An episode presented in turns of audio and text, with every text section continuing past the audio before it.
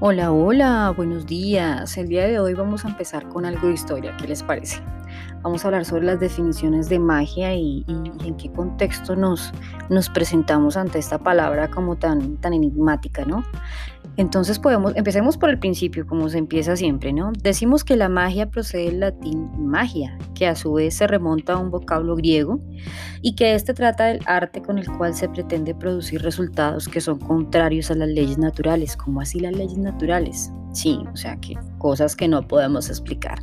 Dicho arte se vale de palabras, conjuros y diversos actos y elementos.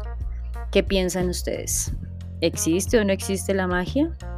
También podemos decir que el concepto, el concepto como tal de magia eh, en nuestra actualidad muchos lo ven como una, una, parte muy circense, donde el mago saca un conejo de su, de su gran sombrero y nos da un espectáculo donde no hay una cierta lógica en sus actos, ¿no? ¿Ustedes qué piensan? ¿Puede existir ese tipo de magia también? ¿Será que sí es real?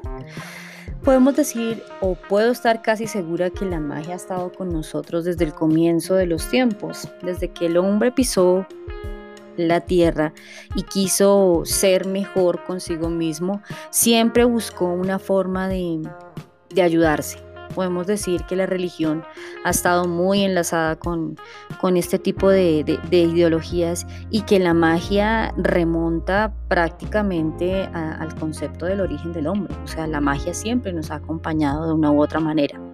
Em, unos lo conocen como magos, como brujos, hechiceros, que son realmente los que la mayoría creen ahora que administran la magia, pero ¿Qué piensas si yo te dijera que la magia también está dentro de ti, que nace contigo y que simplemente la puedes aprovechar para tu beneficio? ¿Qué piensan? Cuéntenme ustedes qué piensan con este concepto.